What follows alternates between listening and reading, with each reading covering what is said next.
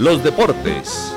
Bueno, 7 y 54. Saludamos al editor de deportes de la Patria, Osvaldo Hernández. Osvaldo, qué bueno tenerlo ya de regreso acá. Ya terminamos con todos nuestros candidatos. Con ese agente político, directora, ¿cómo le va? ¿Qué ha hecho? Muy bien. yo también extraño muchísimo porque esta es una ventana para entregar la mejor información deportiva de la región. No le quede la menor duda, es la mejor información deportiva de la región y no se trata de ser presumidos, sino porque estamos en la jugada, al pie del cañón acá desde la patria, porque tenemos las herramientas necesarias para tratar de informar lo mejor posible a nuestro lector y a nuestros oyentes.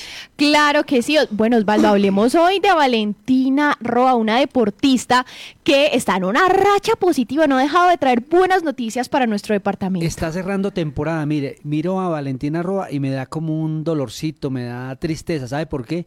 Porque no está en Juegos Nacionales. ¿Y sabe por qué? Porque no hay downhill mm, femenino en Juegos Nacionales. Entonces es una de las grandes ausentes una deportista que viene de ganar la Copa Mundo de este deporte, que acaba de ganar el pasado fin de semana el Panamericano en Cusco, eh, Perú, y desafortunadamente se queda eh, por fuera de los Juegos Deportivos Nacionales.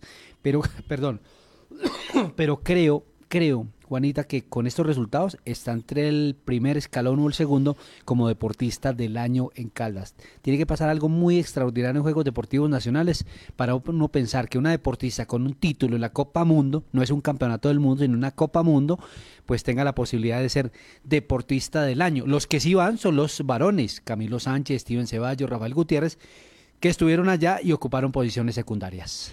Qué triste es a Osvaldo que los varones sí tengan la oportunidad de participar y las mujeres no en un mismo deporte. Sí, es triste, pero hay que reconocerlo, no es la misma evolución, se necesitan mínimo, mire, se en algunos deportes necesitan mínimo ocho deportistas y aquí apenas, apenas están surgiendo ahí, ya hay muchas, cierto, hay muchas, pero es un tema que necesita una visión técnica en el tiempo, es decir, que en el proceso de cuatro años, por ejemplo, en el ciclo olímpico, como se llama, que sí se mantenga un calendario nacional y que se pueda disputar con 10, 12 deportistas para uno decir, venga, hay que incluirla dentro de la modalidad de Juegos Deportivos Nacionales.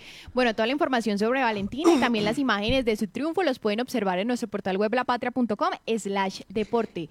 Y el próximo domingo una entrevista con ella eh, eh, pregunta-respuesta en todas las plataformas informativas del periódico porque ya llegó al país y hoy en las horas de la tarde estaremos conversando con ella.